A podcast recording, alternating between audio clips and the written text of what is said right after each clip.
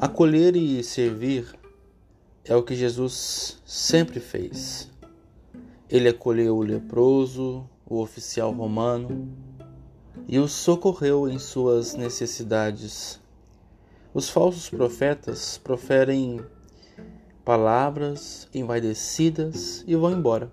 Jesus acolhe e se faz presente na vida de todos nós, mas olha com amor para os mais necessitados.